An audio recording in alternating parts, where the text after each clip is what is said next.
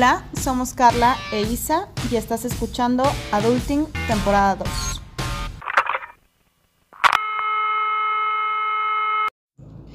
Hey, hey, ¿qué onda, chaviza loca? Ah.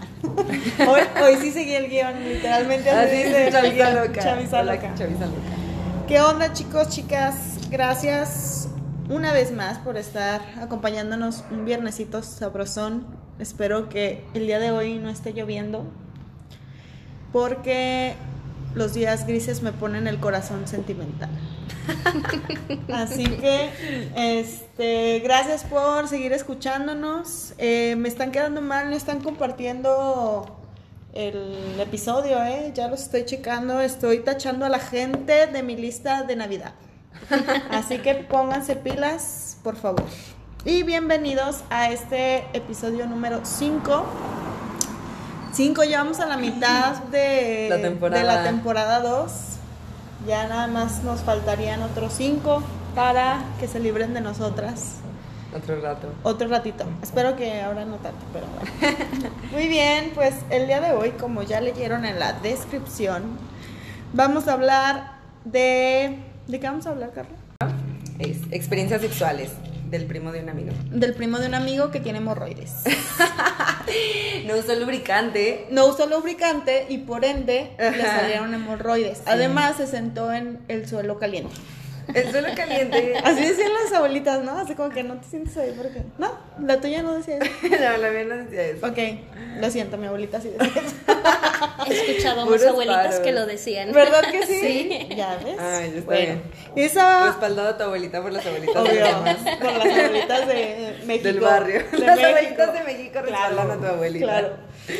Y bueno, pues esa voz bella que escucharon es nuestra invitada del día de hoy. Obviamente nosotras no íbamos a poder hablar libremente de este tema porque pues nosotros no tenemos ningún tipo de experiencia sexual Hasta el matrimonio. hasta que nos casemos y pues obviamente todavía eso no va a pasar, ¿verdad? Entonces invitamos a alguien que tiene expertise en el tema. Ella es la maestra en sexología clínica, Elena Agredano. Yay. Bravo. Bueno, ella tiene ya experiencia, experiencia, perdón, en 10 años de atención clínica, 10 años en temas de sexualidad y también pues da eh, atención individual y de pareja acerca de sexualidad. Amigos, no están perdidos, tienen una sexóloga a la que acudir, ¿sí? Y también pues un tema que a nadie nos gusta, pero eh, tristemente es necesario, también atiende lo que es el abuso sexual en la infancia. Bienvenida Elena, gracias, gracias, gracias por aceptar estar con estas dos desconocidas Eh, y eh, pues hablar de, de estos temas que en algunos lugares, no quiero decir, pero en ah, Aguascalientes. en Aguascalientes ah, todavía son temas tabú y que incluso probablemente eh, va a haber alguien que nos escuche que diga, ¿cómo? ¿Una sexóloga? ¿Sí? ¿Qué hacen las sexólogas? ¿Qué hacen? ¿Cómo? Ah, muy bien, pues bienvenida Elena, gracias. Muchísimas gracias a ustedes por la invitación. Es un placer para mí estar con ustedes esta noche. Yay, muchas Yay. Carlita, ¿cómo estás? Bien, aquí. A mí no me tocó agua hoy. ¿No te tocó? No, no me tocó. ¿Ustedes se mojaron? Eh, sí, pero no por la lluvia. ¡Ah! Entrando en tema, bien. Tenían que romper la tensión del momento para el público. Excelente, como siempre, el rico humillando al pobre, restregándonos así en la cara. Muy bien, excelente, eso me da mucho gusto. Pues empezamos, Carlis. Pues yo creo que una pregunta que, o sea, sería como muy importante. Ayudemos a nuestro amigo de Aguascalientes, que no, De Aguascalientes, que no sabe qué es una sexóloga. Eh, ¿qué, qué es como, eh, qué, qué hacen, por qué, por qué ¿Por qué alguien acude existen? a una sexóloga? Ajá, sí, justo. ¿Cuál es tu razón de ser? Ay, qué filosóficas. Bueno, pues qué bueno que hacen esta pregunta, Porque realmente existe mucha desinformación en cuanto a los temas de sexología Sí. y siguen siendo parte de tabú. Muchas personas llegan con una idea errónea cuando buscan una atención sexológica. Habemos diferentes tipos de especialistas en sexualidad y en sexología. Por ejemplo, las personas que hemos estudiado alguna especialidad que tiene que ver con la sexología educativa, damos atención, como bien lo dice el nombre, educativa en temas de sexualidad, como identidad, orientación, derechos humanos, temas que son educativos. Y las personas que hemos estudiado sexología clínica damos atención terapéutica de forma clínica a dificultades y disfunciones de la vida sexual, como por ejemplo eh, con las mujeres anorgasmia, vaginismo, vulvodinia, eh, con hombres eyaculación precoz, dificultad eréctil, entre otros temas. Y también hay una que es compartida en pareja que se llama disritmia. Entonces, Cuando cada no vez hay, no hay el ritmo cuando adecuado. no es realmente sí tiene que ver con esto ¿Sí? porque puede tener una salud física, mental y sexual completamente cada uno de los miembros, sin embargo no existe el ritmo porque digamos eh, yo tengo muchas ganas en la mañana pero mi pareja en la mañana está súper agotada y entonces no podemos tener relaciones sexuales a esa hora porque está agotada mi pareja y en la noche que mi pareja tiene un chorro de ganas yo ya estoy bien agotada y no podemos tener relaciones sexuales. Entonces no encontramos tiempos para poder compartir nuestra vida sexual y poderla disfrutar de manera plena. Así que cuando alguna persona está pasando alguna dificultad y no puede disfrutar de manera plena y placentera su erotismo, tanto de manera individual como compartida en pareja o con otras personas, es importante que acudan con las y los profesionales especialistas en sexología clínica. Guau. Ok. Fíjate, o sea, yo no, no tenía como aterrizado que, por ejemplo, la primera rama que dijiste de identidad y, género y todo eso, también es súper, súper importante, ¿no? Conocer como la función de los sexólogos. Porque este tema sería importante, Carla, para ti. Ah, Eh, Yo como la maestra. A ver, Carla, tu participación, ¿por qué sería importante? Eh, En general, como, o sea, en la vida adulta, o sea, que, que va enfocado como al, al tema de adulting. Ah, De adulting, exactamente. Eh, pues creo que es muy importante, la verdad. Ah, Gracias. Puntito. Ya, eh, ya apago mi micrófono. Eh. Me vuelvo a, y me vuelvo a Te vuelves a acostar. Carla, prenda su cámara, por favor. Este, no, pues, o sea, realmente creo que, como dices, es, muchas veces un tema tabú, que justo en la, en la adolescencia, que a lo mejor es cuando mucha gente inicia su vida sexual, eh, pues realmente no es como que vas a... Hay mucha desinformación, en las escuelas tienen muy poco tiempo que se está instaurando como una educación sexual, y es algo muy básico en donde no vas a hablar como de ciertos temas, y realmente conforme va creciendo la gente, creo que mm, encontrar como este momento para ver qué onda, pues está, está padre, ¿no? Sobre todo cuando también puede haber situaciones como de, bueno, o sea, yo nunca me he cuestionado si, o sea, mi sexualidad o mi orientación sexual o si lo estoy cuestionando, o sea, tener como también un apoyo o un enfoque que pueda funcionar. Eso se podría hacer, por ejemplo, contigo, que es eh, sexología clínica, o tendría que ser con otro tipo, o sea, con el primer tipo de especialista que comentabas. Ese también eh, podría ser conmigo, pero en la parte educativa. Es que también estudié especialidad en sexología educativa. Ah. Yay. Sexología Palomita. My Love. I love sexología. Sí, la verdad amo lo que he estudiado, disfruto mucho lo que hago. Y justamente lo que dices, Carla, en las escuelas sí se da algo de educación de la sexualidad, pero no se hace de manera integral. Se hace eh, Preservativos, creo que es lo que se ve. Como más y reproductiva. Muy ¿no? reproductiva, meramente biológica. Entonces, estos son los cuerpos, funcionan de esta manera. Sí, la eh, abejita. pueden embaraz- embarazarse de esta manera, usen condones, estas son las infecciones. Y ya todo el mundo se queda Se van a traumatizado. para siempre. Ah, Y además va cargada con muchos prejuicios y Sí, muchos miedos. quiero- Entonces siguen educándonos en sexualidad a través de los miedos y los prejuicios, lo que generará en nuestra vida adulta varias dificultades para poder disfrutar Claro. plenamente nuestro el ejercicio de nuestra sexualidad. Y también como que va muy metido a la parte de la pornografía, ¿no? O sea, Oh, como que muchos, o sea, muchos chavos y chavas, o sea, el conocimiento que tienen realmente de la sexualidad Se va por educan, ajá, la del porno, o sea, en que porno. realmente pues no, no es nada de, de la realidad y, o sea, que justo va junto con los miedos y demás y justo es cuando se vuelve súper difícil disfrutarlo, ¿no? O más tardado o encontrarte hasta contigo mismo, y mucho más difícil si emocionalmente una pareja Simplemente te, te frustras, ¿no? O sea, si estás esperando que pase lo mismo que pasa en una película porno, güey. O sea, te vas a frustrar mil veces. Una, porque pues no me voy a ver como la actriz porno, ¿verdad? Dos, porque, o sea, tampoco él se ve como la actriz porno. O sea, pero, o sea, es mucha... mm, se ve... Pienso que justamente lo que, lo que decías, Helen, acerca de lo- los prejuicios que traemos y aparte también la carga emocional y lo- las creencias que tenemos, simplemente desde cuando hemos utilizado el concepto de virginidad, ¿no? La religión, claro, tiene muchísimo que ver. Exactamente, o sea, el concepto La de idea de la virginidad mujer es como, como inmaculada.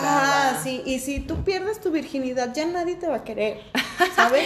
Hasta que te cases. El otro día vi un Entonces, chiste, dice, em, las mujeres tienen que ser vírgenes hasta que se casen. Ay, lo- entonces tú también eres virgen. No, no, los hombres es cosa diferente. Entonces, ¿con quién estás haciendo las cosas? O sea, como de que, o sea, bueno, en el sentido de que obviamente no tiene nada de malo ser gay ni nada, pero pues en el sentido de que esperan que las mujeres sean súper vírgenes, pero los hombres sí pueden tener como este otro rol. eh, también esa, entra esa otra parte, ¿no? De, de la perspectiva del machismo, ¿verdad? En la Claro. cual este, una mujer tiene que eh, reprimirse o tener una pasividad eh, erótica, Ay, sí. ¿sí? A, a ser como, ah, no, pues sí. De tú, hecho, haz, lo- tú, religión haz lo que, tú haz lo que quieras Ajá. y yo aquí. ¿no? Sí. No, y bien terrible porque es ah, tener toda una pasividad erótica hasta el momento que te casas. Y en la noche de bodas, híjole, Ay, te no, tienes que volver la mejor amante del mundo y saber de todo. Entonces. ¿cómo lo vamos a lograr?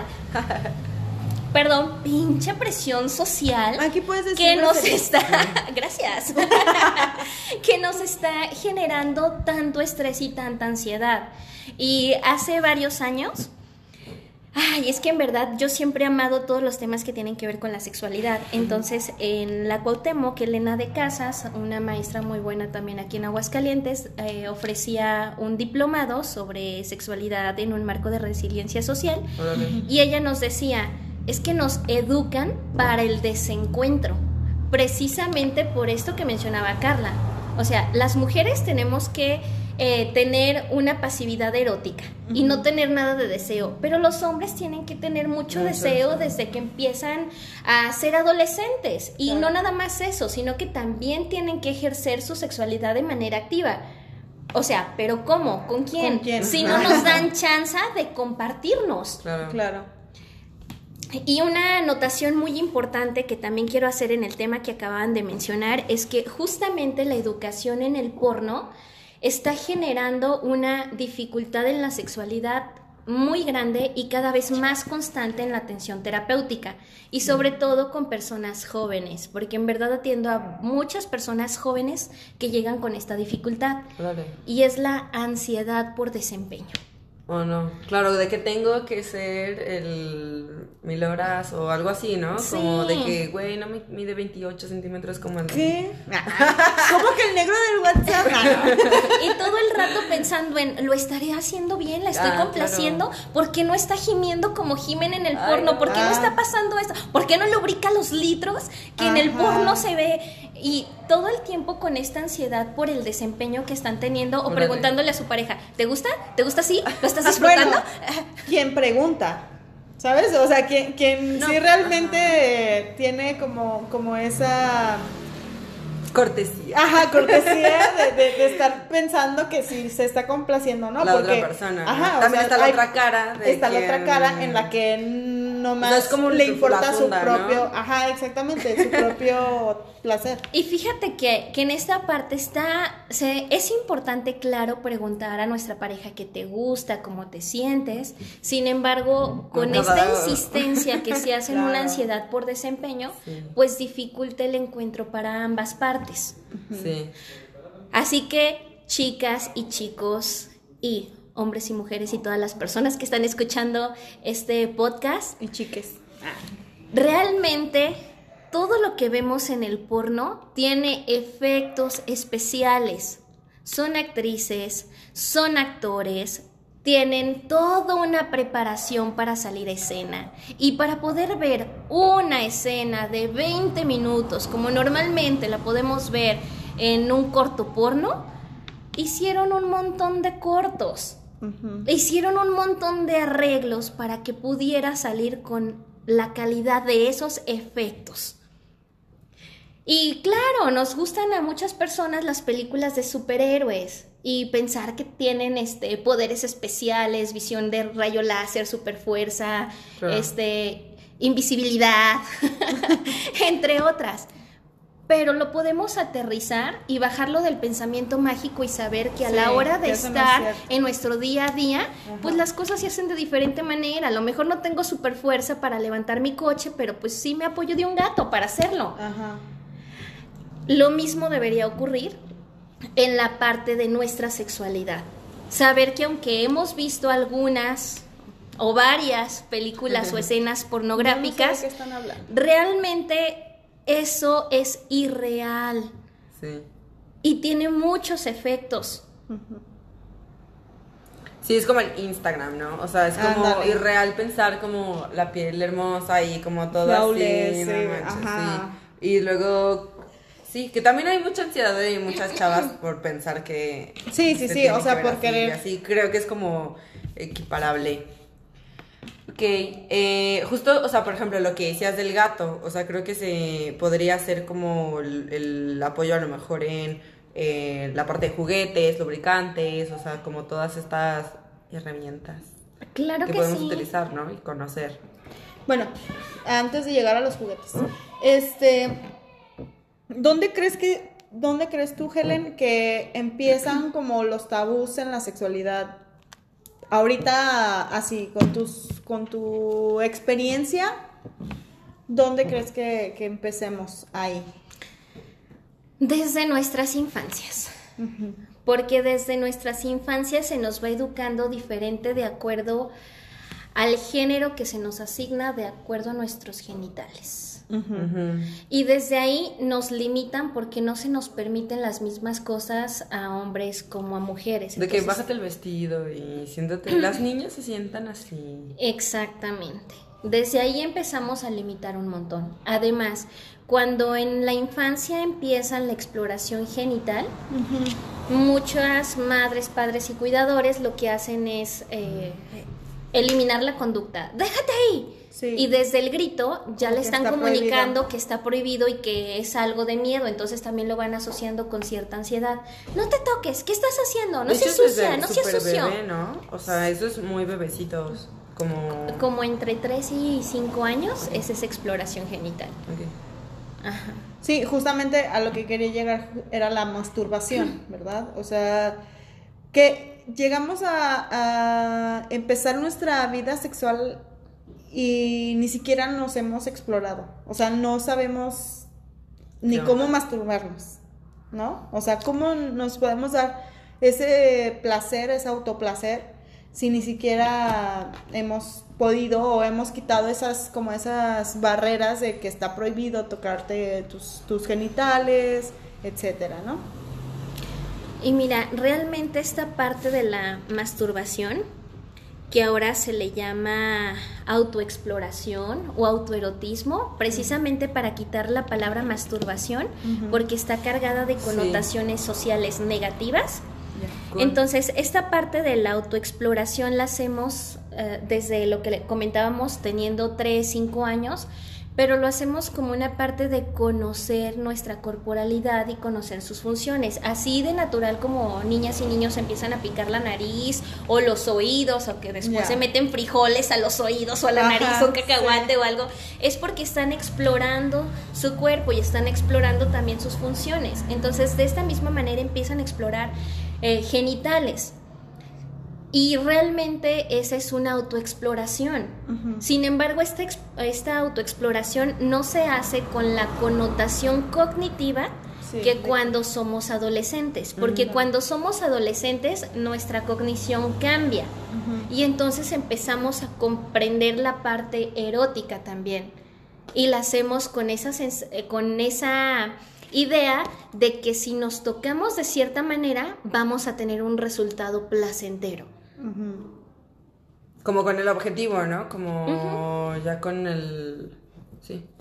Y eh, también hay otra parte, o sea, que también pasa con las mujeres de, de la sexualización, ¿no? Como que justo está en la versión de la Virgen, pero también está como el, el, el contrario de como la mujer... Hipersexualizada. Ajá. Sí, sí, sí. Eso también como que puede llegar a confundir como el... Pues a las chavas o a los chavos, ¿no? O sea, como... como cuál es el papel o, o, por ejemplo, o sea, me ha pasado escuchar en, en, en Twitter o así de que mi novio no puede tener relaciones conmigo porque, o sea, me tiene como en este, como soy su, su novia o así, me tiene en esta idea súper virginal y, o sea, de que no se toca y así, entonces no puede tener relaciones conmigo. O sea, como que, y por otro lado, o sea, a lo mejor la, la figura de otra mujer como fuera de la relación, o sea, que no, no está como en esta manera, que sería la hipersexualizada. Sí, y qué interesante que toques este tema porque eh, justamente dar estos mensajes dobles Ajá. de verdad provoca locura. Sí, Porque claro. ¿para dónde te metes? O sea, por un lado está este papel, como bien lo llamas, virginal, que también es un concepto muy social y no tiene que ver tanto como con la estructura física o corporal, porque Claro. si decimos que es por el himen, pues no todas las mujeres nacen con himen. Claro. Y hay diferentes tipos de himenes. O sea, desde ahí. Y esta otra parte de la hipersexualización que realmente se da desde las infancias. Y ha habido campañas de evitar la hipersexualización en las infancias porque ¿Cómo ya les ponen tacones, les ponen vestiditos muy cortos, ropa que tiene cortes y estilos que son para mujeres adultas. Sí. Les pintan los labios, les ponen las pestañas, les pintan las uñas, entonces todo eso es hipersexualizar también a las infancias. O les ponen música con contenido erótico para que Claro. bailen con ciertos movimientos que también están erotizados.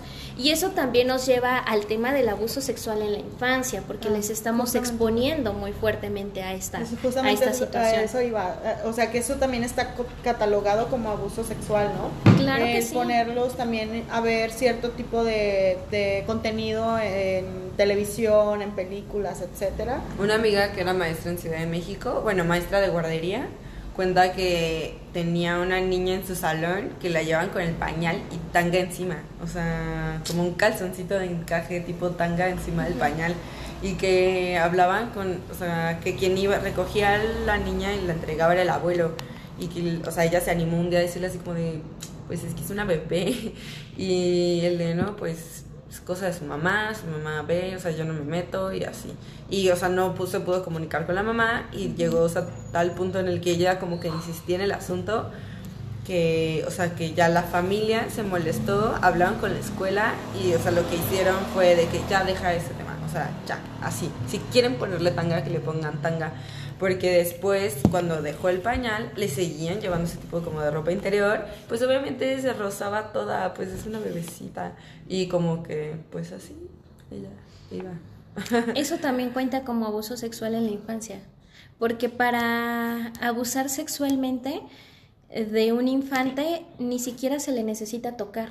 Es desde el tipo de contenidos a lo que los exponemos o bien si papá y mamá están teniendo relaciones sexuales en un espacio donde ellos y ellas les estén viendo, les estén escuchando, también cuenta como abuso. O si otra persona adulta eh, se desnuda frente a ellos o les pide que, les que se desnuden sin siquiera tocarles, cuenta como abuso. Entonces, en esta categoría del abuso sexual en la infancia hay diferentes puntos legales para poder revisar y checar cuál es el punto específico que está ejerciendo esa persona para violentar a esa, Psicológicos antes que legales, ¿no? Pero qué bueno que también sean legales. O sea, debe de haber como muchas cosas que a lo mejor sin querer pasaron, o sea, en las que se violentaron como muchas infancias y que ya esté regulado de esa manera, pues está padre. Sí, sí, sí. Pues sí, eso es un tema yo creo que muy extenso y además mm. ahorita no hay que tocarlo. sí, este, ¿cómo crees que influyan estos tabús o estas experiencias eh, ya ahora sí en la vida sexual adulta? Pues los bloquea. Ajá. Les bloquea porque existe esto que mencionamos hace un momentito, la ansiedad por el desempeño. Ajá.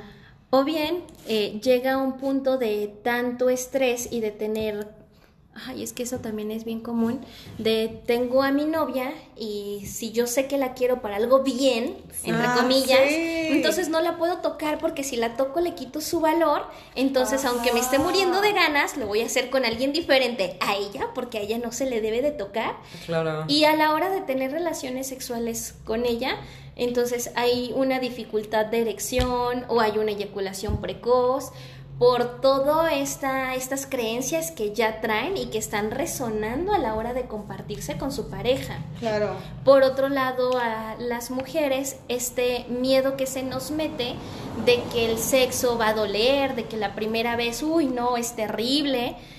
Entonces, esa parte también hace que se viva frecuentemente dificultades de vaginismo, que el vaginismo es esta contracción muscular involuntaria que no permite una penetración.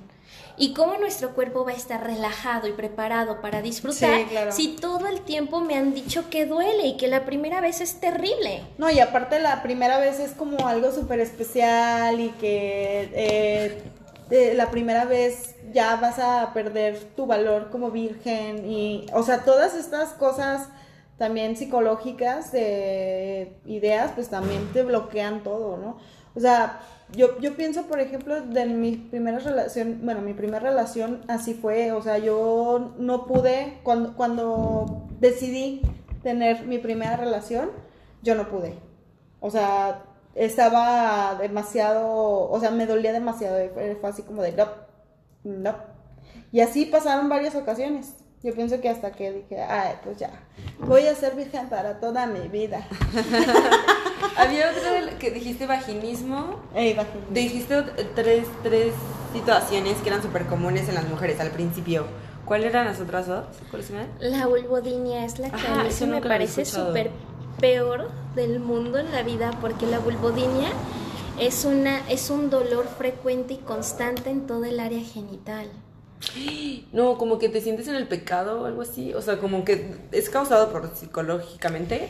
Eh, no precisamente. Todas nuestras dificultades sexuales se deben atender de manera integral. Cuando alguien asiste conmigo a consulta, eh, primero hago una entrevista para saber cuál es su motivo de consulta, qué es lo que quieren lograr, este, conozco toda su historia familiar, su historia sexual, de creencias, cómo se han venido desenvolviendo en esta parte de la sexualidad, para saber si es una atención que puedo atender meramente desde el consultorio en el área clínica psicológica o si necesitan una derivación con algún otro tipo de especialistas. Entonces, en una situación que por los signos y síntomas que me comentan, yo digo, chin, es vulvodinia o ándale, esto es un vaginismo, lo que hago es darles el contacto de varias ginecólogas y ginecólogos de confianza para que sean las personas que decidan con qué especialista van a ir. Entonces, esta especialista les hace la exploración física para poder descartar que haya algún elemento mm, corporal que esté causando esa disfunción o esa dificultad sexual. Ya. Y una vez que se descarta, ya vemos este, cuál sería el protocolo de atención en la consulta. Y si se confirma un elemento físico que tiene que ver con esa dificultad de la sexualidad, entonces se inicia un tratamiento a la par con ese especialista y conmigo. Oh, wow. ¿Y cómo fue tu, tu primera experiencia, Carla? Cuéntame. Yo sigo siendo virgen. Yo lo sé, yo lo sé. Porque soy una soy un alma inmaculada que sigue todos los mandamientos de Jesucristo. Jesucristo vive en mi Nada de corazón. esto y en mi aplica para mí. Lo siento, eso fue muy hereje. Perdóname, mamá. No por mí, o sea, porque yo no soy creyente, no, pero no. ella sí. Tal vez, Tu se mamá, pueda, sí, tal claro. vez se pueda ofender. No, no manches, ¿no viste sacerdote que curaba con su pene? Ay, ya sé. No, no. Ah. Justamente cuando llegaste estaba escuchando un podcast que se llama Herejes. Entonces hablan de todas las religiones, sectas, etcétera. Y, ay no, cada vez que escucho un nuevo capítulo Te termino más asqueada. Sí, sí, Ay, sí. no, qué asco. Bueno, ese es otro tema. Es otro tema. No, bueno, No entonces. te, no te desvíes, Carla. Mira, Ah, me sí. quieres desviar la atención. que yo no me acuerdo. ¿Cómo que no te acuerdas? La neta. no, Pero o, sea, si la primera vez debe de ser bien maravillosa. o sea, me acuerdo cuando ya había terminado todo, así como de que. Ah, chinga, ¿cómo? O sea, no estaba borracha ni nada, o sea, más bien como que no me acuerdo porque lo bloqueé. O sea, de que no, no me acuerdo. Pero no me acuerdo, de inmediato no me acuerdo, o sea, solo me acuerdo que desperté, pero en ese momento, o sea, como no desperté, pues como que, Fuiste consciente. ajá, fui consciente, pero ni siquiera en ese, después de ese momento me acordaba, o sea, como que lo bloqueé de inmediato. ¿Qué pasó? Ajá, sí. ¿Tú, qué. ¿Tú a qué crees que se deba eso, Helen? Qué bueno que tenemos aquí una experta. Sí. Pues precisamente a las creencias con las que fue creciendo.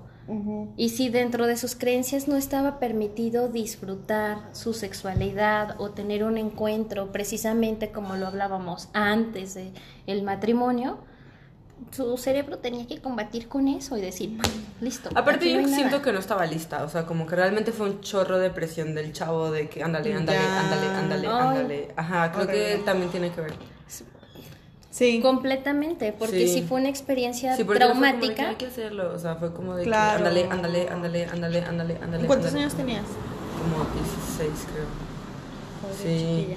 Ah, bueno, o sea, yo sé que hay Ajá. gente que, te- que empieza más, Más temprano. temprano, pues. claro, sí, sí, se tiene hijos, ajá, pero sí, o sea, yo creo que si pudiera no haberlo hecho, no lo hubiera hecho, obviamente. Wow.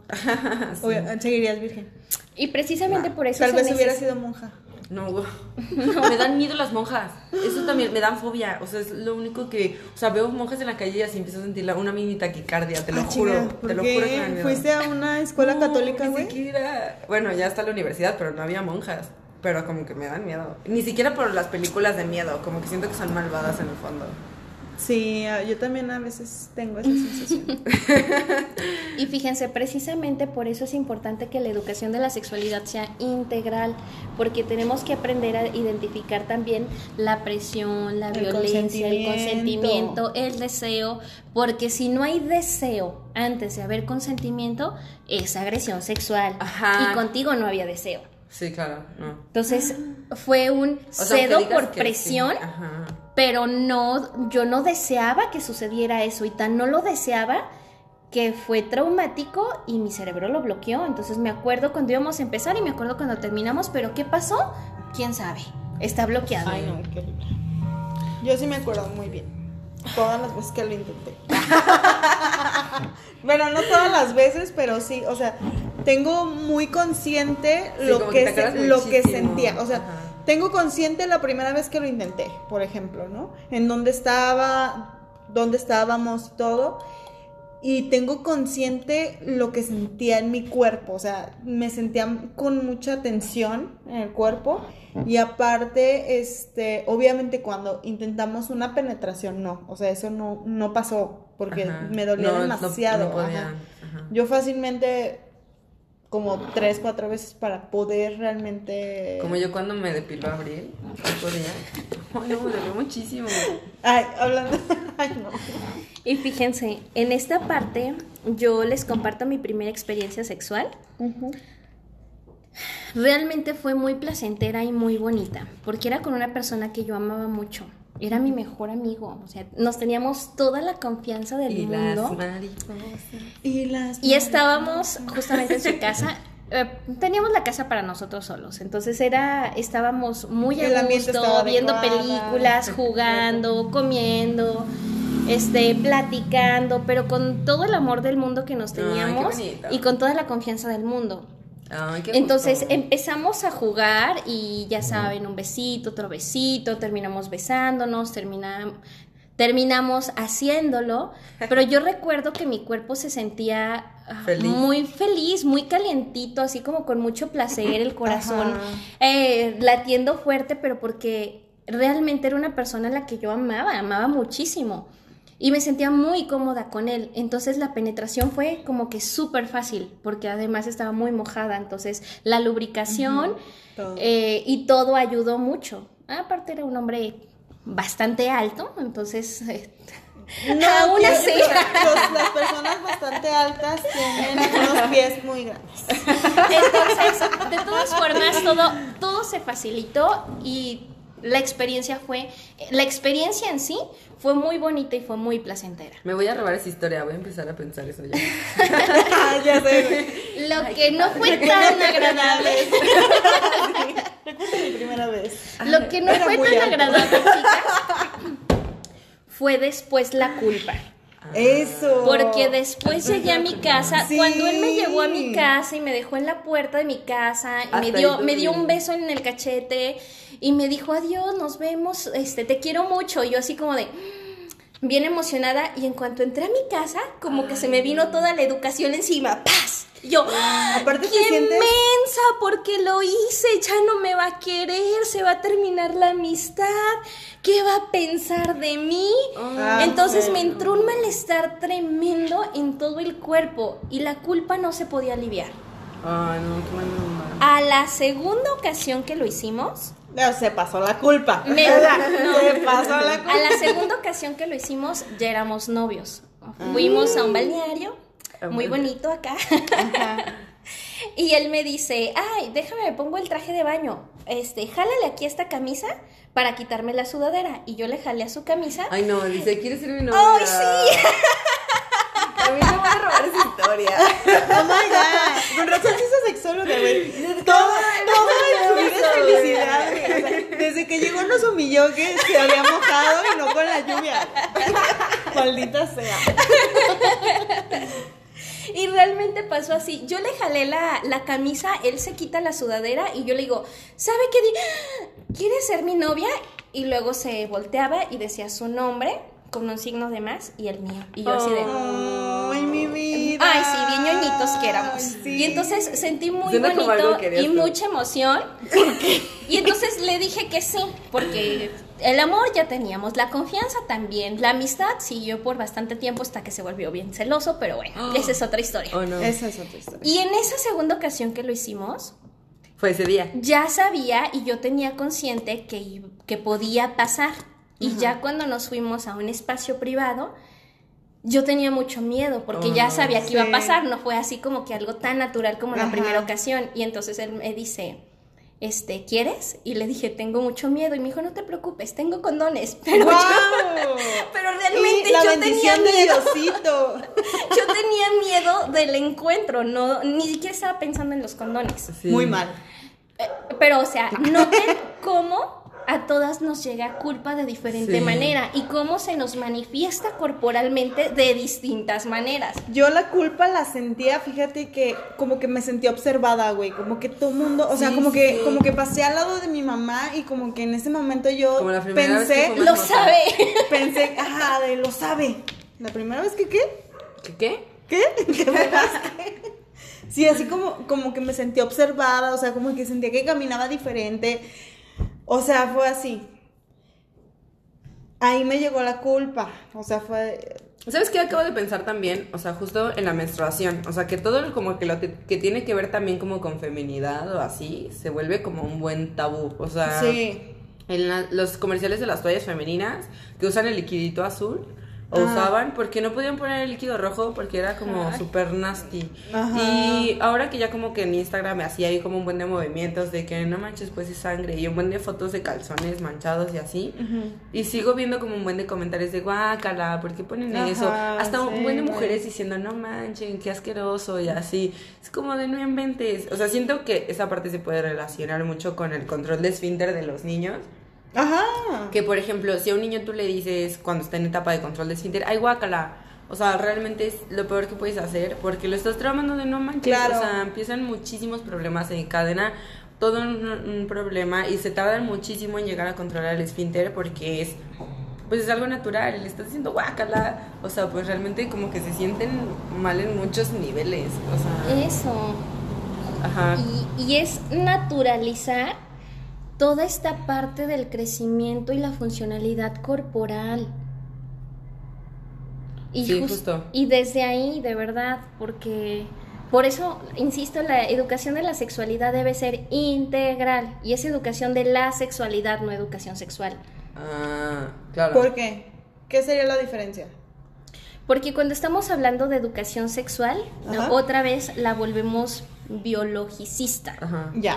Y cuando estamos hablando de la educación de la sexualidad, Sí, abordamos lo que ¿no? tiene que ver desde lo cognitivo, lo biológico y lo social y cultural. Y Está obviamente también entra la parte legal. y no nada más nos vamos a centrar a la parte biologicista que Sí. siempre nos han ¿Sabes qué? marcado. Ajá, yo pienso que Quiero un uno... curso de eso ahorita. Sí, ya sé. O sea, estaría súper interesante. O sea, creo Va a que haber sí un diplomado. Sí. Va a haber un diplomado por parte de IMESEX, que es donde yo estudié.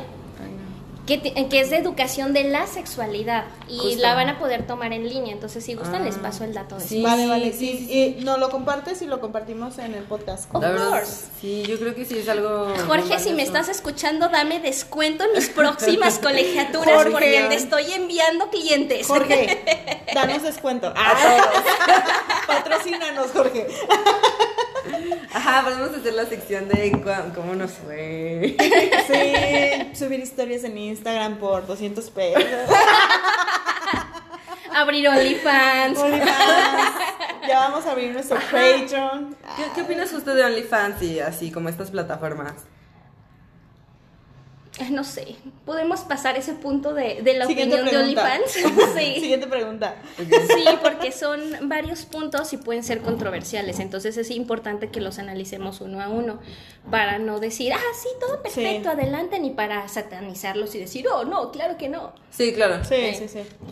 Ok, eh, como yo el trabajo sexual, también. porque por tiene ejemplo, muchos puntos a favor y otros, y otros en en contra, ¿no? O sea, desde, desde el consentimiento de la persona que lo hace y que lo vuelve profesional hasta... No, no, sí, sí. O sea, Pero es que también- Como Uber, güey. La- las Con feministas... un, con un cosito como de pañuelos, así como...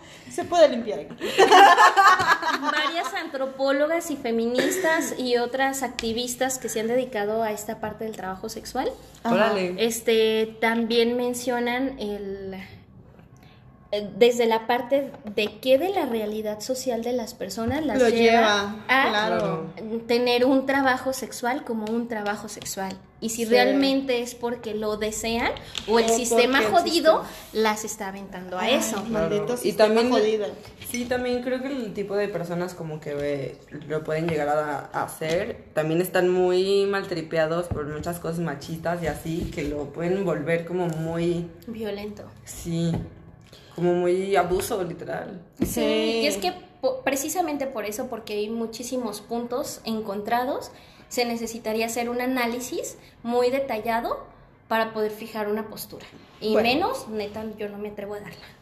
Muy bien, entonces, bueno, yo quiero tocar un tema este tabú en cuestión de la sexualidad femenina. Bueno, o sea, aquí somos puras mujeres, disculpen, hombres, I'm sorry, hubieran mandado sus historias. Este, ¿qué pasa? Bueno, también puede aplicar para hombres, en no fan- no manifestar las necesidades sexuales.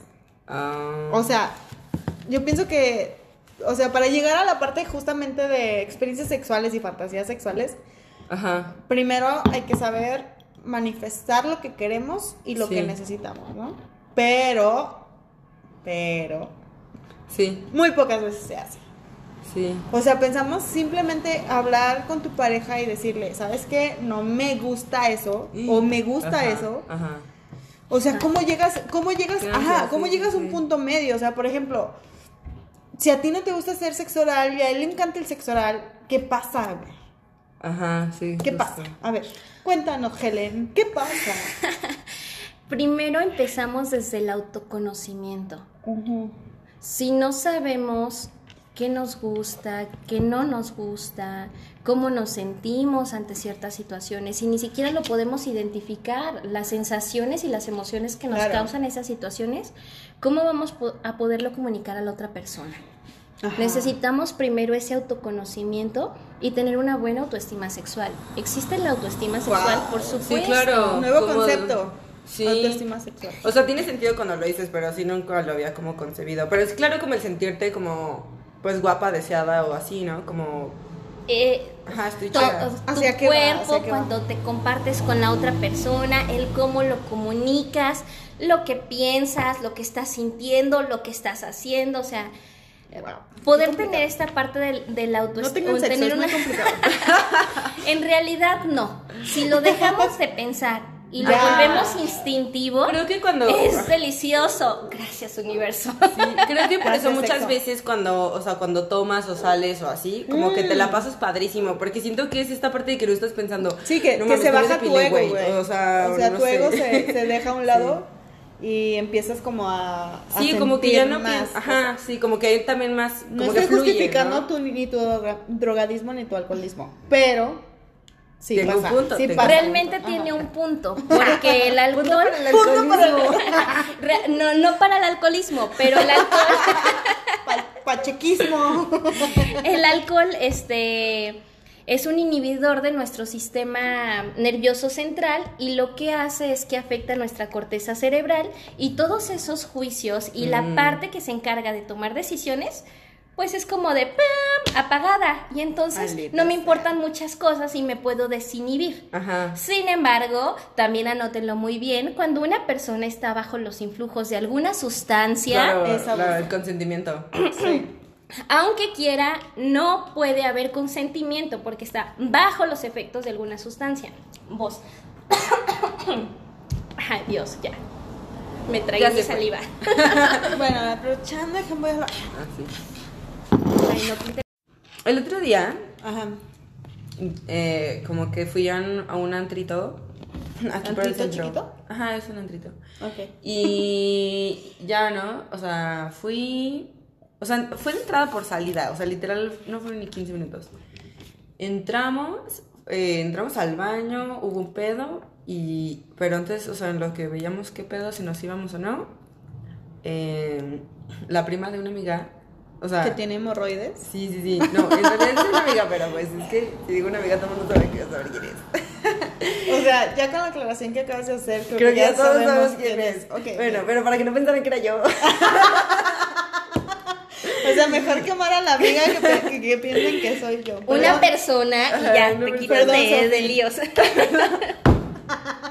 Ajá, entonces le dice, o sea, mm, estaba, yo estaba hablando con otra chava y luego de repente volteó y esta persona se está besando a otra persona.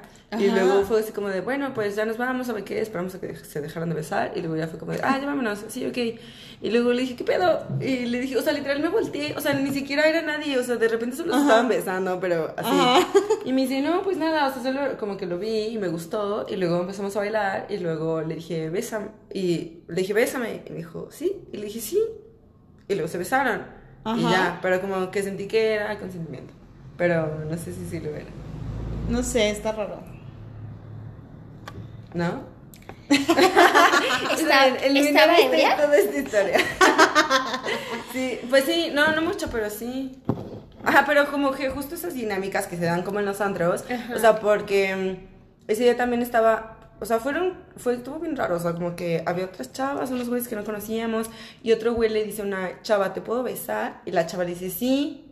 O sea, como que dije, bueno, o sea... Le pidió permiso. Ajá, que pinturas, retratos de una sociedad postmoderna en la que se piden permiso, o sea, como que eso se me hizo chido. O sea, que primero esta chava le dice, bésame, o sea, como que le- el chavo le dice sí, le dice sí, y luego esta otra pintura de, te puedo besar, y la chava le dice sí, o sea, como que dije, bueno, se me hizo... Bueno, ya había-. Ah, hay menos hay ese deseo. que hay deseo y hay consentimiento y nota ahí también. Hay que checar cuáles son los niveles de sustancia en el cuerpo de cada persona, porque no es lo mismo que una chica esté completamente ebria y le diga a alguien, bésame, y el otro esté en todos sus sentidos y Ah, diga, ¿te puedo besar? Sí, y entonces la bese. Ya. Entonces, ah, entam- entramos en temas bastante complejos a veces. Sí, sí, bastante complejos, la verdad. Pero bueno, volviendo a la vida. ¿Qué? No lo vas a cortar eso, lo siento. Ah. Estamos hablando acerca de las necesidades sexuales. Ah, O sea, sí, y luego fantasías y así, o sea, que antes de llegar a... A la fantasía, Tienes que primero identificar... identificar qué es lo que te gusta, qué es lo que no te gusta. Ajá, pero sí siento que es un punto importante porque, o sea, a lo mejor ya puedes identificar como ciertos puntos, pero sí está cañón la conversación de, oye, es que sabes qué, No me gusta. por favor, no. O sea, simplemente, O, por por ejemplo, favor, o sí. los o los fetiches, güey. Ajá, no, güey. O sea, hay que sí. hablando de fetiches, o sea, es como un tema muy amplio, pero como que desde dónde lo abordas. De hecho, corrígeme si estoy equivocada. Según Te yo, no hay una. No. Le decía Helen. Ah, No hay. O sea, según yo, no hay un normal. O sea, dentro de la. La normalidad, entre comillas, de la sexualidad. Ajá, según yo, no existe. ¿O, o sí existe? Ah, es que esta parte de la normalidad en la sexualidad es el misionero. Es Ya. más, realmente son más las experiencias repetitivas que serían realmente la moda, porque es lo que más se repite. Sin embargo, La- entre ajá. bueno, hablando de estos, de Ah. estos términos de investigación, Ay, qué bonita es la estadística. Ay, no, güey. Sin Güey, embargo, espérate, no me me- acabo de excitar, güey. Vestido de maestro, güey. Ay, qué sexy, de güey, qué sexy. Güey. Acabo de descubrir una fantasía que no tenía, güey. Ya. Bizcocho. Hola. Maestro. Enséñame. Ya basta, güey. Yo no quiero tener ese imagen del bizcocho. qué bueno que no lo conozco. Deja que llegue. Se acaba de cortar el cabello. Me lo imaginé, o sea, como vestido de la Güey. cintura para arriba con, de maestro, pero con calzones de niño chiquito, como de los que no Ah, de los de truza, güey. No uso de esos. Ay, no, güey. Yo me Eh, ya se me sin olvidó lo que calzones. estábamos hablando. Chiquito. Bueno, ¿Trabajas en el Oxxo? No. Yo sé paquetaxo. ahora ya me lo imaginé desnudo y no lo conozco. Deberías de ser jardinero por esas suculentas. Como quisiera ser mesero para arrimar mesas. ya, muy bien, estoy preparada. Ah, bueno. Ay, no, güey. Ahora ya ya, entraron. pónganse serias, por favor. En, en tema serio, Helen. Ok, adelante. pero dentro Ah. de, de esta normalidad que decíamos que son, que están estas modas, La también moda. existen eh, las, ¿cómo se llaman? ¿Las curvas? La, en La- la curva de la campana de Gauss, lo que está, este, La- los límites inferiores y superiores. Así es. Y en la parte de la sexualidad existen las expresiones comportamentales de la sexualidad.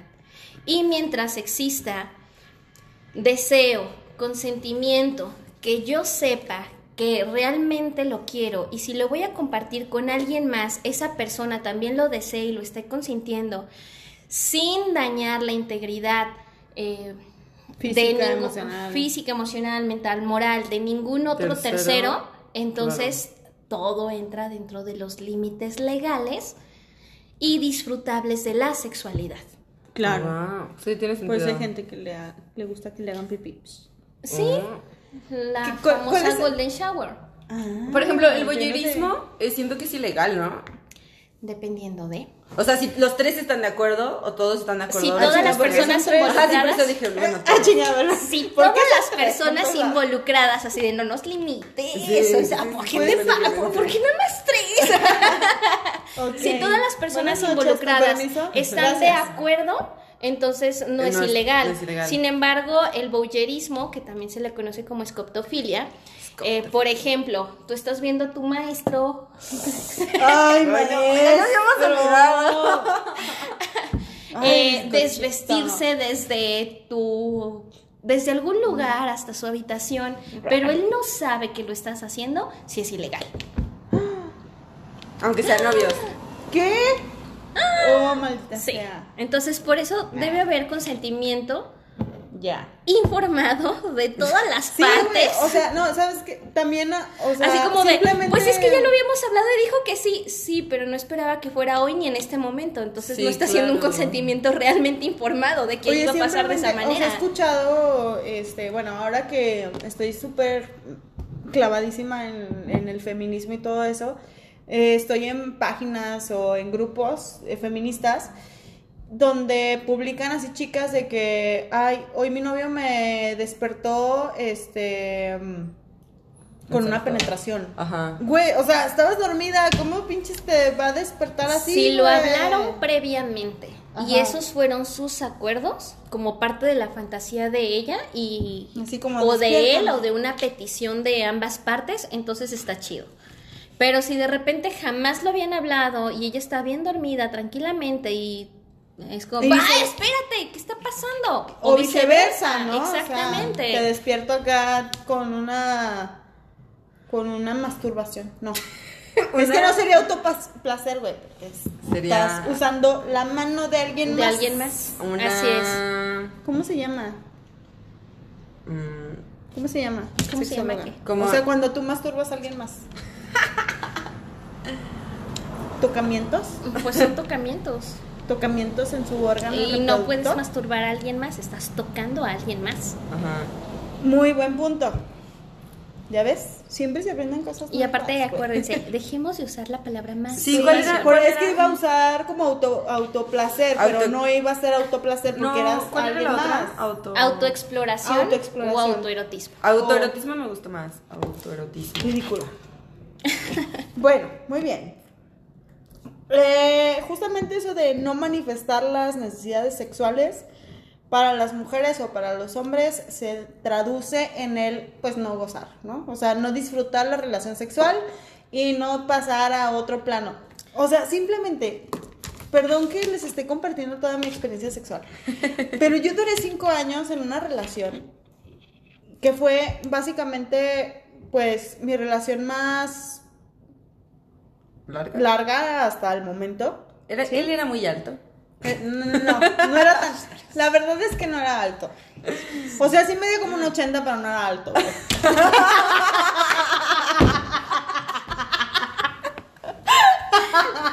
De lo que una se viene a enterar. Ay, no, qué Entonces, o sea, y yo, yo, yo pensaba, o sea, yo en mi mundo de fantasía, porque justamente en- yo vivía en un mundo de fantasía en donde estaba siguiendo la receta de mi novio y nos fuimos a casar y etcétera, etcétera. Sí, sí. O sea, yo pensé que no había otra cosa, Ajá. ¿no? Entonces, cuando terminé esa relación y salí al mundo a explorar, explorar lo que el mundo te da, güey, dije, ¿qué pedo? O sea, ¿cómo pude vivir cinco años de mi vida en eso? O sea, sin siquiera dar- darme la oportunidad de otra cosa. O sea, no estoy hablando de otra persona, sino de otras experiencias con la misma persona, ¿sabes? Entonces, ¿por qué nos limitamos a eso? O sea, ¿por qué no expresamos lo que queremos? Bizcocho, necesito que te vistas de maestro. Pensaba que ibas a decir como algo del poliamor, justo de lo de las experiencias de otras personas. No, Y es fíjate que, cre- creo que nunca sería pro del poliamor, güey. Yo creo que yo sí. Ah, yo sí. Pero bueno, esos serían otros temas para otra ocasión. Necesitamos invitarla para la tercera temporada. Eh, nada más que aterrizando esta parte de cómo no nos atrevemos a decirle a la otra persona. Primero, insisto, tenemos que tener un autoconocimiento y no nada más un autoconocimiento, sino una autoaceptación.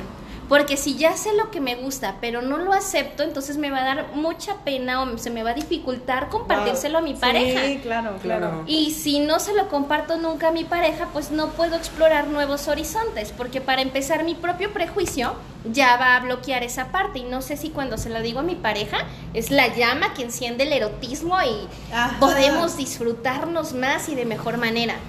Sí, Sí, justo. estoy de acuerdo.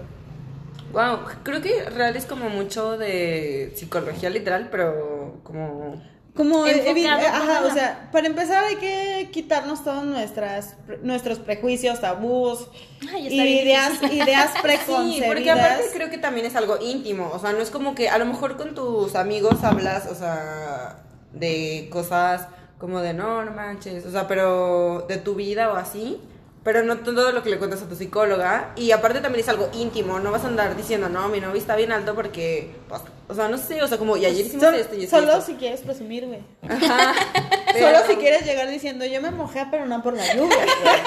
en un podcast. en un podcast te escuchan 10 personas, güey. O sea, no es se toda la voy a pasar a mis amistades para que Ajá, escuchen ya van a 15. ser 15 personas. O sea, no es toda la población, pero pues al menos 15 personas van a saber de tu vida sexual, güey.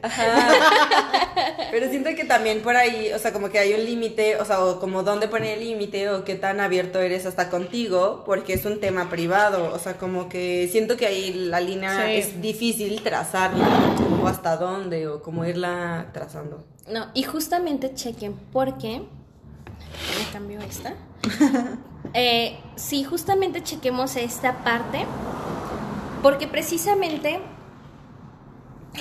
está la línea de la fantasía a la realidad y hay fantasías que tenemos que no son eróticas y muy placenteras dentro del plano fantasioso, que además el plano fantasioso es un espacio completamente seguro y protegido porque nadie más tiene acceso a mi fantasía. Y yo ahorita puedo estar teniendo una fantasía súper chingona y ustedes ni cuenta se dan si no se las comparto. Claro. Entonces hay cosas que se quedan dentro de la línea de la fantasía porque dentro de esa línea es un espacio seguro y me erotiza, pero que a la hora de hablarlo con alguien más me hace sentir expuesto y en lugar de erotizarme me corta el deseo. Entonces Claro. también todo eso hay que aprenderlo a identificar. Ajá. Y para poder deshacernos de todos nuestros prejuicios, Está neta, está bien mames. canijo. Y por más de construcción que tengamos y por más que insistamos Sí, en estar sí, a la de orden del día con estos temas, son, son creencias que traemos súper arraigadas. Hasta en el inconsciente colectivo. Ajá. Y se repiten Sí, y claro justo que se que se vuelven a repiten repetir. y que se um, alimentan, ¿no? Porque constantemente lo estás viendo. Ok, nosotras somos de una nueva generación donde sabemos que podemos decir no. No, y si algo no nos gusta, podemos. y si algo a no nos gusta, podemos decir no. Sí. Sin Sí. embargo, hagamos un examen de conciencia.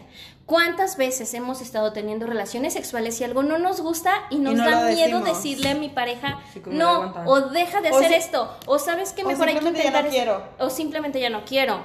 Ajá. Porque es de, sí, ay, si le digo No, que de- no, ah, aguanta, aguanta, aguanta, pues, mejor yo aguanto termine, otro güey. ratito y ya. Simplemente cuando la relación a veces se, se torna un poco dolorosa por los Ah, mismos sí. ciclos de la mujer, o sea, hay veces que estamos más inflamadas, etcétera, y por el placer o con placer a la pareja no comentamos nada para este pues, no comunicarlo, ¿no? Sí, sí, como para no incomodarlo. Entonces, ahora sí vamos a pasar al plano de las fantasías sexuales. No, ese ya era el plano, ¿no? ¿Ya el plano de Pues las ya. fantasías? Sí, bueno, sí, ese fue el plano. Lo fuimos, Ah, lo fuimos Ah, hablando ah, naturalmente Ok. desde el maestro. de... Vivan, o sea, conclusión, vivan sus fantasías sexuales siempre y cuando no afecten a terceros y todo esté de común acuerdo y con consentimiento y Sin- con drogas. Sin drogas. Sin drogas. ¿Qué? ¿Cómo que sin drogas? Esperen. No, yo no A quiero ver. eso. Y acuérdense, las fa- la fantasía es un espacio seguro. En las Sí. fantasías podemos hacer todo porque en las fantasías no lastimamos a nadie, ni nadie nos lastima. Sin embargo, de ahí a pasarlo al plano de la realidad es algo completamente diferente. Igual O sea, entonces No. eso está bien. No te quiero decir, por no ponerte de ejemplo, pero tú estás fantaseando con tu maestro. Y una Ay, cosa es maestro, fantasear no. con tu maestro y otra muy diferente es llegar y agarrarle una nalga cuando él no te está dando su consentimiento. ¿Al maestro? Y es, sí. Y tú puedes decir, ay, es que esta era parte de mi fantasía. Pues sí, es Sí, muy parte de claro, tu fantasía, pero no pero... me vas a venir a tocar. Exactamente. Sí, claro, claro, claro. Entonces, son Necesito planos si completamente de acuerdo con que diferentes. le agarre las nalgas. Porque Ay, soy no. muy agarrona de nalgas. Yo también. verdad. O sea, yo paso y... Uy, nos parecemos las tres. Y ya, y, y el otro día íbamos en el súper y Yo así. sé, justo es historia. Ah, no, yo cuento mi historia. A ver, cuéntalo pues. Íbamos en el súper y así. Y entonces él traía un pants. Y yo así lo veía todo esponjosito, ya sabes, que se mueve de arriba abajo así. Esponjosito. La. Ay, sí, así. Y luego ya, yo llegaba ahí. ¡pip! Y ya. Y me iba. Y luego ya, otra vez. ¡pip! Y así. Y le digo, es que no sé por qué hoy andas tan esponjosito. Pero luego me di cuenta que también el pants era como muy suavecito y me daba ansiedad de agarrarlo. Ay, pants, Ajá. el pants. Sí. No, también sus pompis, o sea, no demerites las pompis del bizcocho. Está bien, está bien. Cuenta tu historia. Ya, era, fue muy parecida, pero en realidad, o sea, como que yo, o sea, justo muy parecida, pero sí llegó un punto en el que me dijo Marco, ya, es que me estoy sintiendo incómodo porque Ah, estamos como ya. en público. Sí, como también aguanta. a veces me dice, sí, Sí. estoy incómodo. Y Ajá. yo, adiós, me voy. Ah. Sí, Es sí, que, sí. ajá, yo, yo soy como muy de, de besarlo y abrazarlo y hacerle y decirle en público. O sea, y como que yo siento que a veces él se siente como expuesto, güey. Ajá, Ajá, sí. expuesto así como de, no sé, pasa y le digo, este, ¿trabajas en el Oxxo?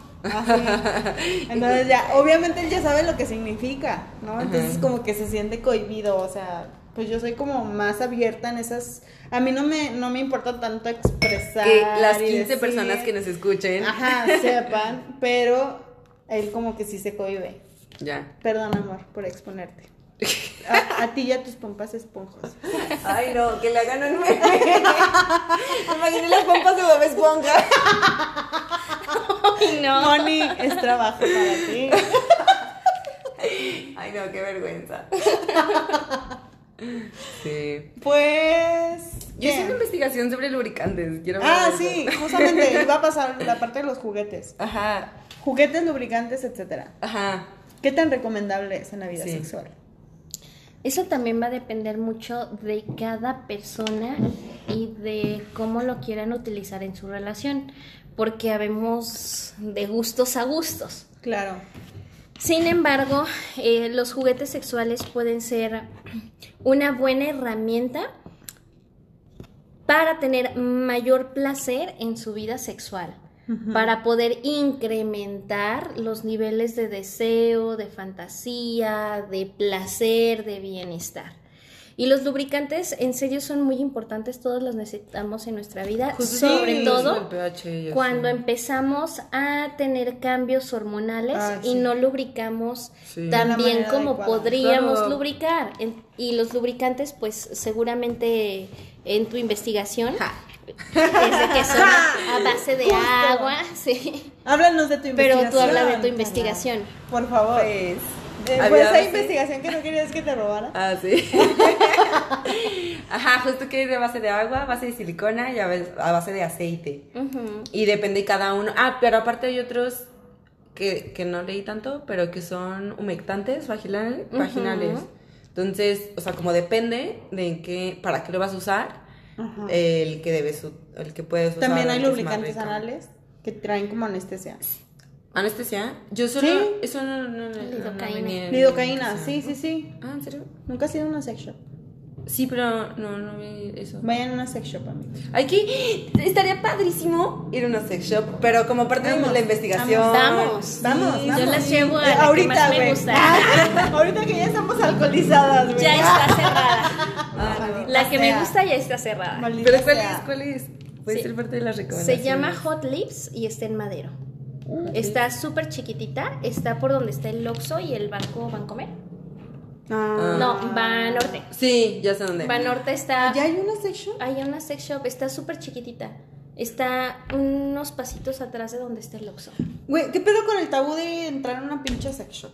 ¿Qué pedo con el tabú de ir a comprar unos condones al pinche farmacia? Ah, yo harta, hace güey. mucho que no compro condones, pero... tampoco. La vez que... Perdón, mamá. y la vez que fui a la sex shop, sex, sex shop, fui con mi novio, o sea, solo he ido una vez, fui con mi novio. ¿No más una vez? Sí, sí. Qué raro eres.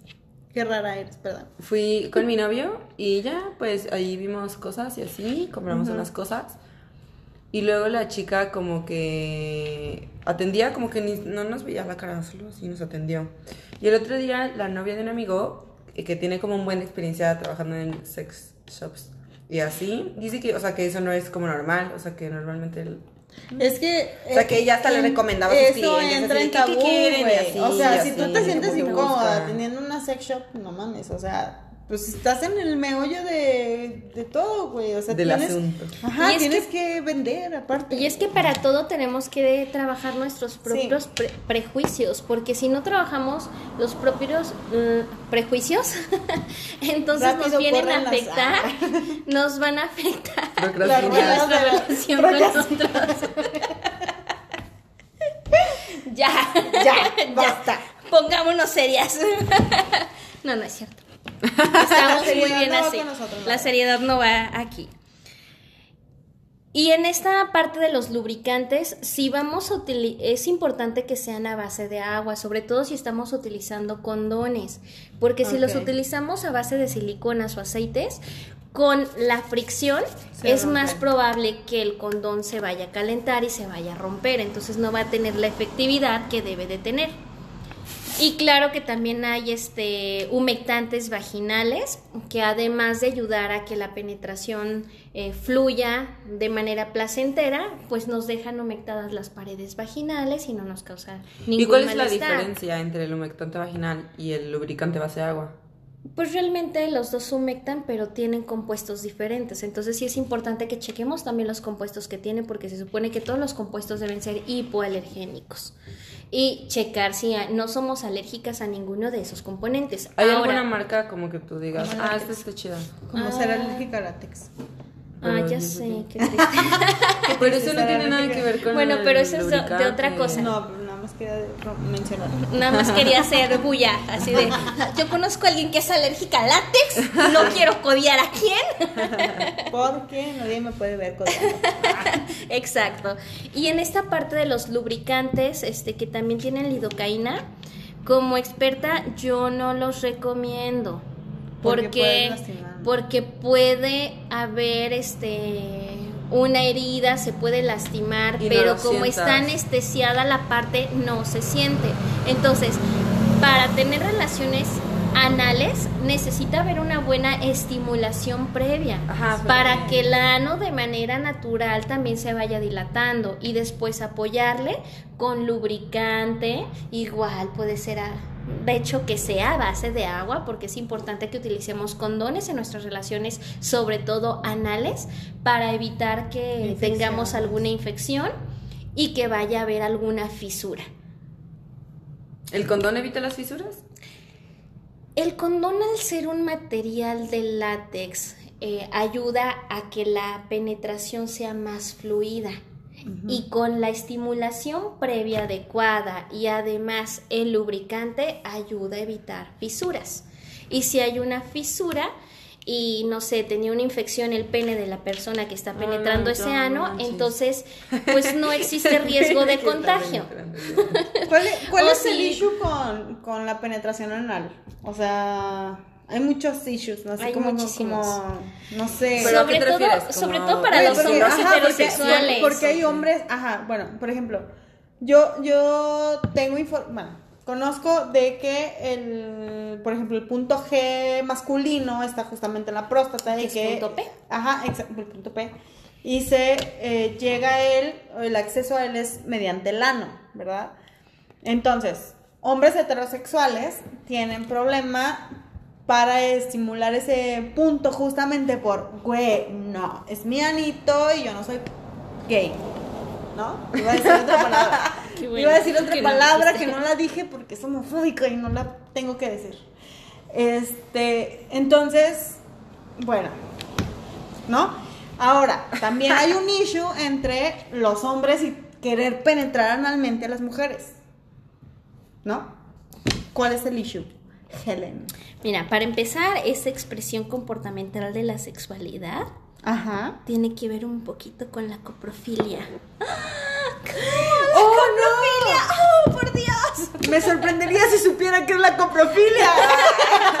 Coprofilia, pues, es de ¡Rápido! ¡Googleala, googleala en este instante! ¿Qué es eso? Coprofilia de copro, de popó. De popó. Ah. Y filia de que. De que te gusta que la te popó, güey. Ajá. Ok. Sí. Ok, bueno, eso nunca lo había tenido en mi mente. Bueno, Ahora ya lo tienes. Sí. Bueno, pero bueno, me sé, quieren sé invitar, lo que es ¿verdad? información, güey. O sea, ¿Qué es irrumación? no sé, googleenlo. Guácala.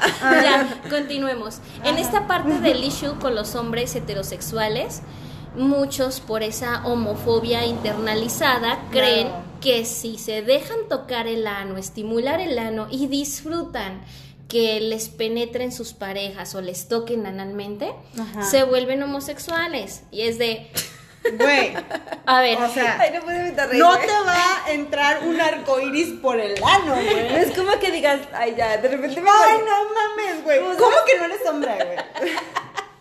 No mames. No sabía, todo este tiempo lo supe. Saca tu pene, saca tu pene. ¿Y qué creen amigos? Que su ano tiene la misma orientación o preferencia sexual que el resto de ustedes. No hay manera. Chingada madre. Qué hermoso fue eso. Hay que, Gracias, poner, hay que ponerlo de descripción del Sí, capítulo. güey. Sí, sí, sí.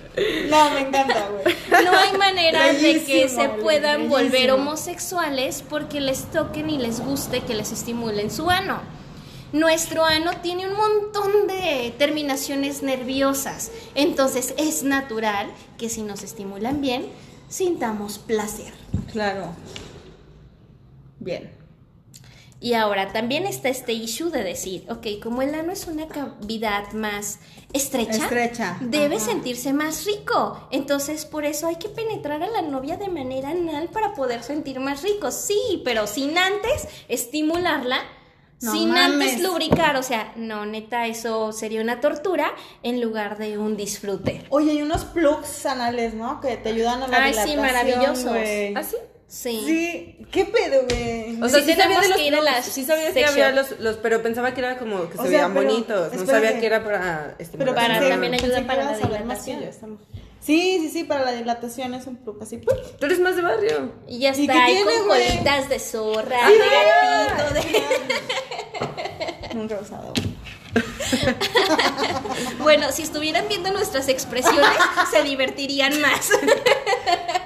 Güey, insisto que hay que grabar nuestros podcasts. Sí, pues sí. Hay que, yo, yo Espero- creo que hay que espero hacer la versión, la live en, el, en la sex shop y hacerlo live literal. Sí, hay que hacer un live. Podría estar chido. ¿Cómo ven, chicos? A las 10 personas, 5, 15 más los amigos de Helen, ¿quieren un live en la sex shop? Ah. Yo digo que sí hay que ir. Sí, yo ¿Cómo digo que llama? también. ¿Y luego? Y ver. luego dentro de estas prácticas anales, la práctica anal en hombres heterosexuales, cuando sus parejas les penetran con su calzoncito, bueno, con su arnés y su dildo, se llama pegging. Y es una práctica que también es común, pero que como hay mucha homofobia internalizada, muy pocas personas se atreven a hablar de, ah, mi novia me penetra. Es más, hasta en las mismas posiciones, ¿no? O sea, Sí. hay una posición en la cual es como tipo misionero. Pero al revés. Ajá, pero al revés, güey. En la cual el movimiento del hombre lo hace la mujer. Ajá, y el hombre está con las piernas arriba. Ah, ya. Ajá, y hasta en ese tipo de posiciones es como literalmente Ajá. se está haciendo. Y hay una frase que a mí me gusta mucho que es de Oscar Wilde y dice, todo en este mundo se trata de sexo, excepto el sexo. El sexo se trata sobre el poder. Oh. Berch. Maldita Sí, sea. que, pero que creo que Y si le das más poder al poder, más duros te van a venir a joder. Ojalá, güey. Amén. Molotov. Amén. Jesucristo Molotov. Esa también hay que ponerla. Pero hay que hacer imágenes como de todas esas frases después. Qué chistoso. Gracias. Oscar Wilde y Molotov. Featuring Molotov, güey. Bueno, aquí haré la descripción, hizo una ovación. Bravo, Bravo. Oye, pero. a Oye, me estoy divirtiendo demasiado en esto. Creo que va a durar como dos horas. Eh, Podemos dejar material para una Una siguiente. Sí, de hecho sí. Bueno, o sea, pero sí, sí es cierto eso como del poder, ¿no? O sea, como que realmente la relación, así, sí puede pasar eso. Y en los, bueno, ¿y en los gays? ¿Qué? ¿El activo y pasivo? No, bueno, no, no te creas. Es que ese es tema Es que realmente, aunque seamos personas este, gays, lesbianas o bisexuales, seguimos estando en el mismo esquema que es un sistema heteronormal, ¿no? Sí, justamente Y en el seguimos repitiendo varias cosas del heter- heteronormatividad. Justo estaba viendo hoy un TikTok de un chavo ¿Por qué me que dice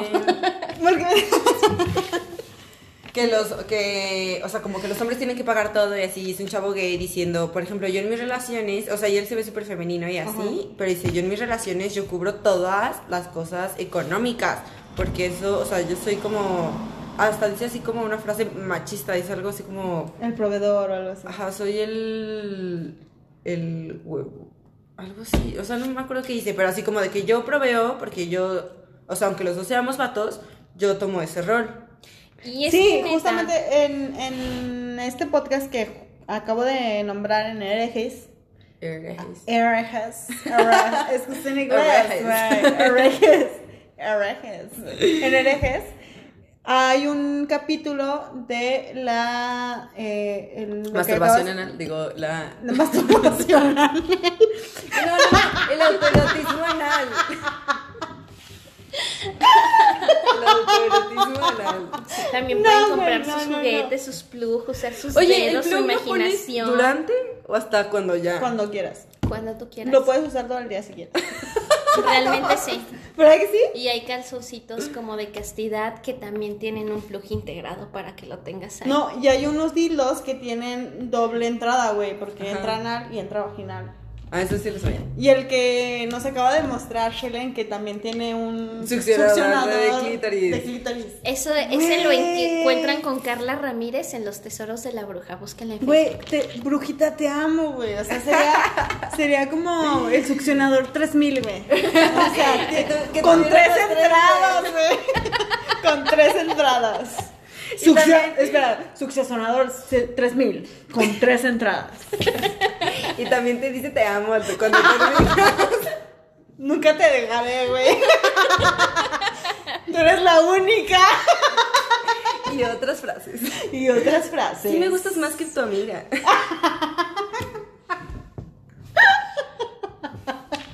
Pero tú eres la, la, la, la catedral, bebé. ya. Ay, no, güey. Porque chequen cómo Ya no te entran voy a volver a engañar. todas las cosas que traemos. salen porque salen. Sale o sea, porque no. salen, güey. Sí, Aguas con el inconsciente. Con el con- inconsciente muy consciente. Sí. Bueno, creo que Carla ya se está durmiendo. No, no. te Ah, duermas, no. Pues creo que. Sí, por tenemos que cerrar porque, Sí, porque. Ay, quiero seguir hablando, pero ya es mucho tiempo y pues si no nos escuchan en una hora, pues menos nos van a escuchar dos. O tal vez Este, sí, y les piden sí. más. Sí. Exactamente. Hay que hacer el live. Hay que hacer el live. Déjenos por favor sus preguntas. Porque si Helen acepta y ahí con tu amiga de... Las bueno, brujitas. con las brujitas o en, Sexy Lips. o en, sex- en Nos- donde sea, en alguna sex shop. Hot podemos- Lips. Hot Ah, Lips. Hot podemos hacer un live. Entonces, si les gustó la sección, podemos hablar de juguetes en un live en Instagram. Ajá, sí. ¿Sí? Se ve chido. Sí. Y, emoción. y ella, este, de los tesoros de la bruja, también vende lubricantes de cannabis. Ah, yo justamente... Oh my God. justamente soy una de esas, güey. Pero ese que te pone pacheco. No, te la te- pone te pacheca. sensibiliza. Te pone la concha pacheca. Creo que ya es Ya, sano cortar. Corte. Corte. Está bien, investiguenlo, investiguenlo. Si les interesa. Mejor que si les interesa, les pidan temas que quieran abordar y que, te- Ajá. y que sean referentes a la sexualidad. Sí, por favor. Adiós. Pues muchas gracias Muchas por venir, gracias. Estuvo Ay, muy muchas gracias. Gracias, gracias, de verdad fue muy nutritivo, mucha información y siempre felicidad. Bye, gracias. Adiós.